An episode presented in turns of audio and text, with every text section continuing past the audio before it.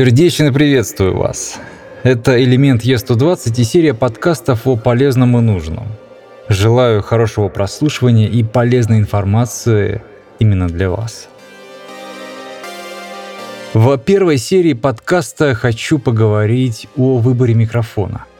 Микрофон является одной из самых важных технических составляющих в ремесле диктора – если провести условное ранжирование необходимого чтецу диктору, то оно будет выглядеть так. Первое — это голос и подача. Второе — дикция. И третье — микрофон. Но стоит заметить, что это ранжирование годится только для цифрового вещания. В жизни на публике вам хватит первых двух пунктов.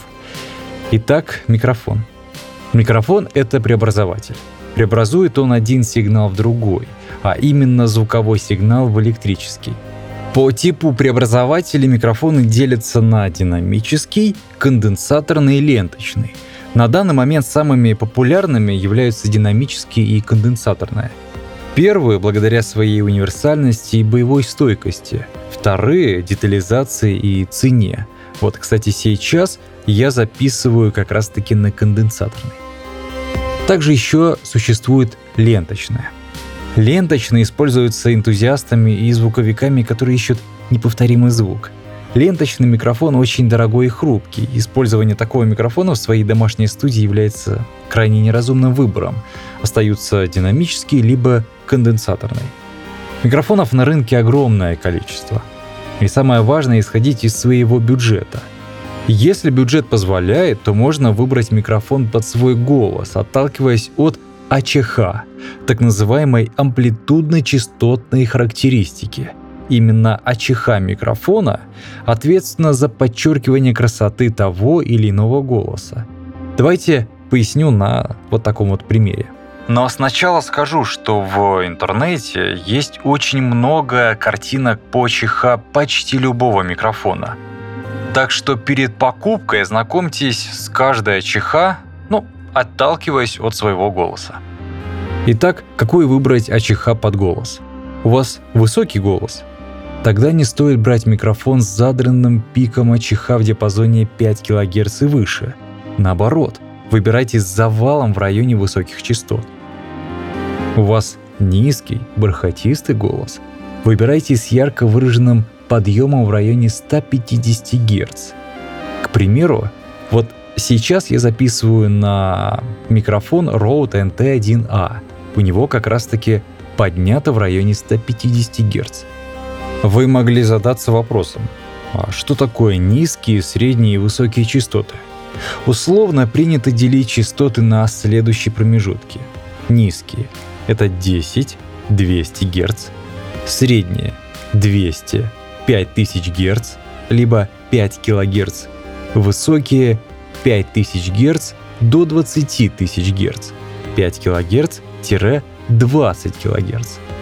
Но самое оптимальное и универсальное это выбирать ровную АЧХ. Вы всегда сможете поднять нужные вам частоты в эквалайзере. С АЧХ определились. Теперь следующий параметр – это направленность микрофона. Что такое направленность? Это чувствительность капсули к звуковому давлению или попросту звуку, в зависимости от направления и или угла. Хочу выделить четыре основные направленности.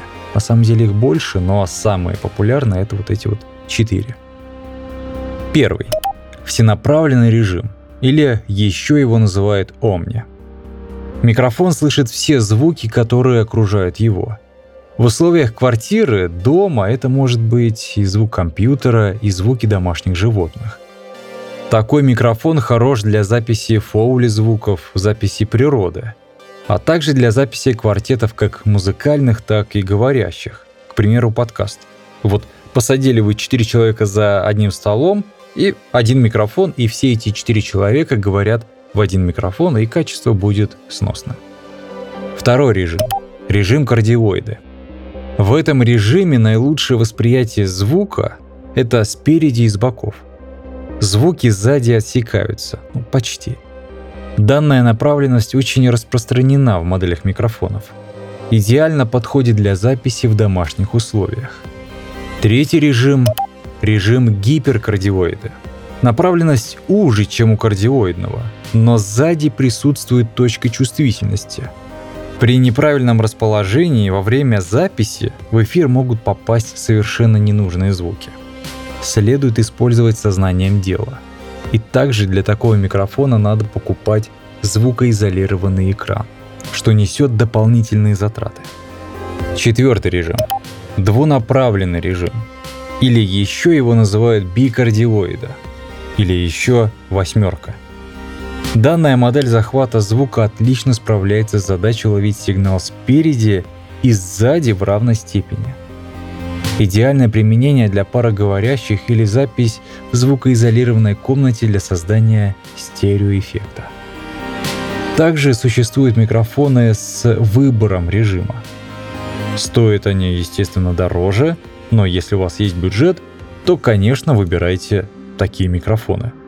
Просторов для творчества у вас будет ой как много. Итак, вместо итогов. На рынке существует огромное количество микрофонов и в любом ценовом диапазоне. При выборе стоит опираться на следующие условия. Это, конечно же, бюджет. Второе – это использование. То есть в каких проектах вы будете использовать аппаратуру. Чтение, запись звуков, подкаст на двоих или троих, четверых и прочее. Совместимость. В этом третьем пункте я имею в виду совместимость с аудиоинтерфейсом. Есть или нет фантомного питания в аудиоинтерфейсе. С операционной системой, это применительно для USB микрофонов и использования, к примеру, Linux. На этом, пожалуй, все. Выбирайте микрофон с особой тщательностью, потому что вы можете купить неправильный и потеряете очень много времени, чтобы искать тот самый нужный микрофон. Удачной вам записи и, конечно же, выбора.